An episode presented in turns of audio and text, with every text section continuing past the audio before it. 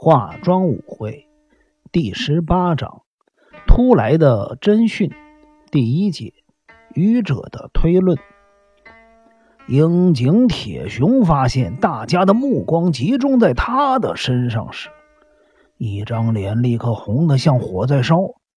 哎呀，真是对不起啊！我想到什么就说什么了，完全没经过大脑的思考啊！今天一耕助笑着说：“啊，不，樱井先生啊，通常外行的直觉都很准呐。如果你有想到什么，请你说出来，让大家参考一下。日比野警官刚才说的，是不是有什么不周详的地方？”哎，金田一先生啊，你别见笑了，我只是随口说说罢了。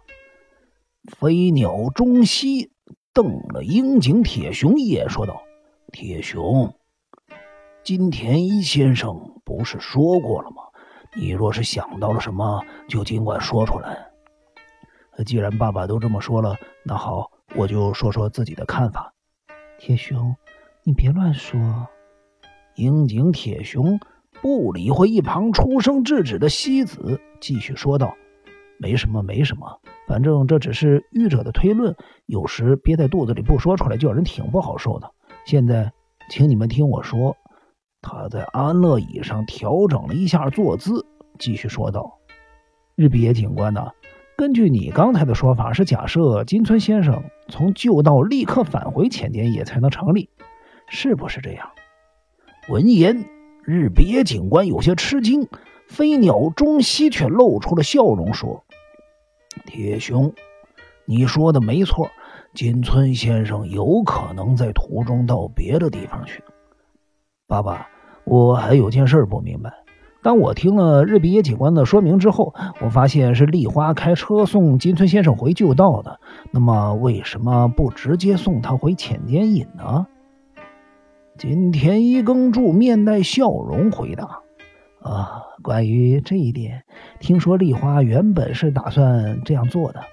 可是，当车子开到了旧道入口的时候，金村先生突然提出要在那儿下车。”樱井铁雄歪着脑袋说：“这样不是更奇怪吗？昨天虽然我不在这儿，可是你们刚才说到丽花开车从六本过，再迂回来折回来的时候，四周已经停电了。”是的，日比野警官的表情变得非常的僵硬。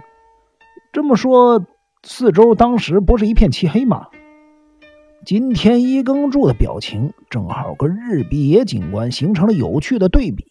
只见他笑着说道：“我昨天晚上也在这一带，正如你所说，当金村先生说要在旧道入口处下车的时候，丽花也觉得很奇怪的。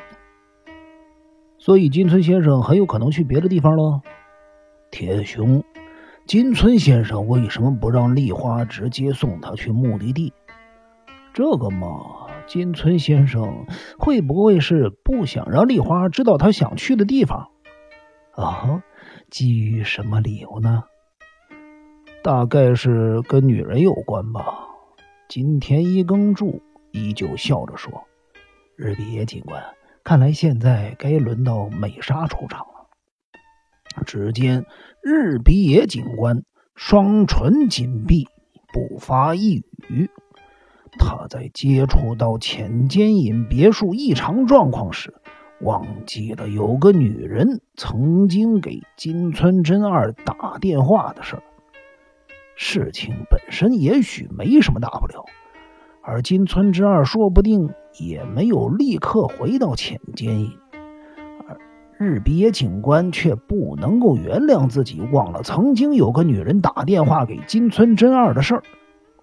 自我要求甚高的日比野警官顿时像泄了气的皮球，沮丧地说：“金田一先生，这方面拜托你了。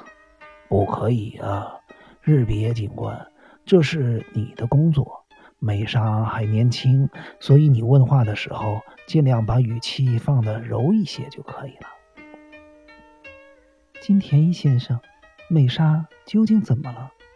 奉千代子提出这个问题，金田一耕助原本以为狄小路独子应该比奉千代子更关心这个问题才对。谁知他却一言不发。哦，我想啊，美莎或许对这个事情有一些了解。日比野警官，请。日比野警官看了近藤刑警手上的记事簿，然后说道：“美莎小姐，昨天中午你曾经在旧道遇见过慎先生吗？”闻言，奉千代子大吃一惊，狄小璐独子则扬起了眉毛。美莎露出了一副想哭的样子，说：“奶奶，对不起，因为……”因为美莎觉得很寂寞。美莎小姐，你别哭啊，没有人责怪你。请问你是不是无意间遇到的盛先生，还是事先跟他约好的？我没有跟他约好，当时我正要去旧道买书，这时候叔叔从车子里叫我，啊不，叔叔从车子上走下来。美莎一边观察着狄小璐独子的脸色，一边改口说道：“于是你们两个人就一起去欣赏金村先生的音乐表演。”“是的。”“是谁提出来欣赏音乐表演的？”“当然是盛叔叔，因为我根本就不知道有音乐庆典这个事。”“可是你也想去是吗？”“我觉得很寂寞。”再说，我也想见见金村叔叔，他们都对我很好。美莎说到这儿，终于忍不住哭了起来。当时慎先生并没有音乐庆典的门票，对不对？是的。那么沈先生怎么去听音乐表演呢？当时正好有位大哥。不是送货的先生经过，叔叔就拜托送货员大哥回去帮他拿票。嗯，叔叔只拜托他这件事情。当时沈先生有没有把钥匙交给那位送货员？叔叔的门票放在工作室，他把工作室的钥匙交给那位送货员大哥。盛先生身上只带着那把钥匙吗？不，叔叔身上。另外还带着许多钥匙，那些钥匙都是用银色的钥匙环穿着。他把那把钥匙从钥匙串上取下来，送给送货员大哥。接下来你们做了什么事？我们去了一家咖啡厅，一边喝红茶，一边等那位大哥把门票送过来。过了一会儿，送货员大哥就回来了。当时送货员把钥匙还给慎先生之后，他有没有把那个钥匙串回原来的钥匙串上？美莎一脸诧异的看着日比野警官，霎时泪如雨下。过了一会儿，才说：“叔叔，叔叔把那只钥匙放在长裤的口袋里。”他指的是西装裤前面的小口袋。这样的话，工作室钥匙的部分算是解决了。之后，美莎小姐和慎先生一起去了星野温泉。你们在星野温泉做什么？我当时觉得很无聊，本以为是去那儿听音乐会的，谁知道晚上才有音乐会，白天只有座谈会而已。不过我还是感到很高兴。美莎看了独子一眼，顽皮地说：“因为我有打小钢珠。”金田一耕助差点笑出声来。他温柔地看着美莎，问道：“美莎小姐，你是第一次玩小钢珠吗？”“是啊，叔叔说我可以玩一下，并且帮助我在机器里投了几个硬币，我就开始玩起来了。叔叔好厉害哦，他的钢珠一直在机器台上转来转去呢。”哦，你玩的怎么样啊？我就不行了，根本不会玩。美沙子，独子发出了严厉的呵斥声。奶奶，对不起，可是我已经十六岁了，很想跟一般人做同样的事儿。打小钢珠并不是一般人都该学的事儿。哦，奶奶。请容许我打个岔，当我还是学生的时候，也经常翘课去小钢珠店呢。樱井铁雄如是说着。我也玩小钢珠呢。村上一言也笑着在一旁帮腔。可是你们都是男孩子。奶奶，我也玩小钢珠，那都是铁雄教我的。我们刚开始约会的时候，他就指定小钢珠店作为约会的场所。不过玩多了就不好玩了。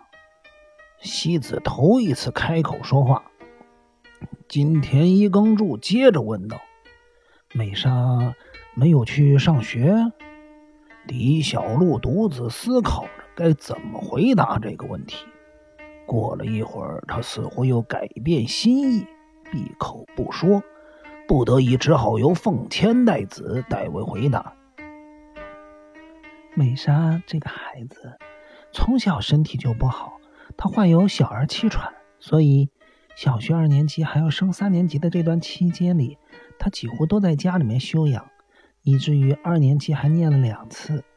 美莎的奶奶不忍心看着她这么小就受苦，所以决定自己在家里面教美莎，因此就再也没有到学校上课。美莎的奶奶为她付出了很多。金田一耕助接着轻轻点头说道：“原来如此啊。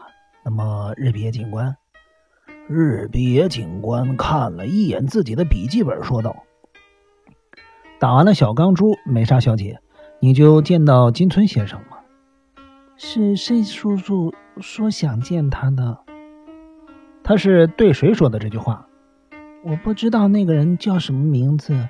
他是一位像一言哥哥这样的大学生。”接着，金村叔叔就出现了。金村叔叔一看到我，吓了一大跳。啊，不，他显得有些吃惊，可是脸上依然挂着笑容。金村叔叔拍拍我的肩膀，说：“美莎，你来啦。”他还对盛叔叔说：“金村叔叔也非常的疼你哦。”阿九金先生对你怎么样啊？当金田一耕助问到这个问题时，美莎的眼底。突然闪现了一抹亮光。阿九金叔叔是我的救命恩人。凤千代子听了，在一旁解释说：“这事情是这样的，当时我和阿九金还是夫妻，也就是昭和二十五年到昭和二十八年之间。美莎当时因为患了白血病，必须紧急输血。”正巧阿九金和美莎的血型一样，于是他就决定输血给美莎。因此，美莎非常感激阿九金救了自己一命。哦，原来如此啊！日别警官，请继续。好的，美莎，你是在什么地方遇到金村先生的？在咖啡厅里。他们两个人在谈论些什么？只是说一些好久不见的近来好吗？或者一些跟音乐有关的话题。据说金村先生当时没有穿上外套，他是怎么处理外套的？外套，哦，对了，金村叔叔把外套挂在椅背上，有时候他会从外套口袋里拿出香烟来。听说金村先生的钥匙放在口袋里，美莎，你知道这件事情吗？我不知道。那么你知不知道金村先生的钥匙从口袋里掉出来，或者有人从他的口袋里偷走钥匙？这个我也不知道。那么我再问你一件事情：慎先生有没有和金村先生约好晚上在哪儿见面？我不知道。我想他们应该没有约好要见面吧。你从头到尾都待在那儿吗？美莎歪头想了一下。我曾经去了一趟洗手间，然后美莎说到这儿，不禁看了独子一眼。我又去玩了小钢珠，因为申叔叔给我的硬币还有剩。日比野警官看了金田一耕助一眼，一指慎公吾和金村真二。有可能就是这个时候约好了要见面。最后，我再问你一个问题：你知道金村先生和慎先生谈话当中有人打过一通电话来吗？嗯，我们也因为金村叔叔接到了那通电话就回去了。谁去接的那通电话？就是刚才的那位哥哥。那位哥哥说了什么？他说是男生还是女生打过来的？他说是女生打来的。日比野警官看了在场的每一个人一眼，虽然他没有刻意的将视线停留在凤千代子身上，但是任何人都明白他这个举动的意义。尤其是刚才樱井铁雄还做出了那样的推断，现在他也觉得不太好意思。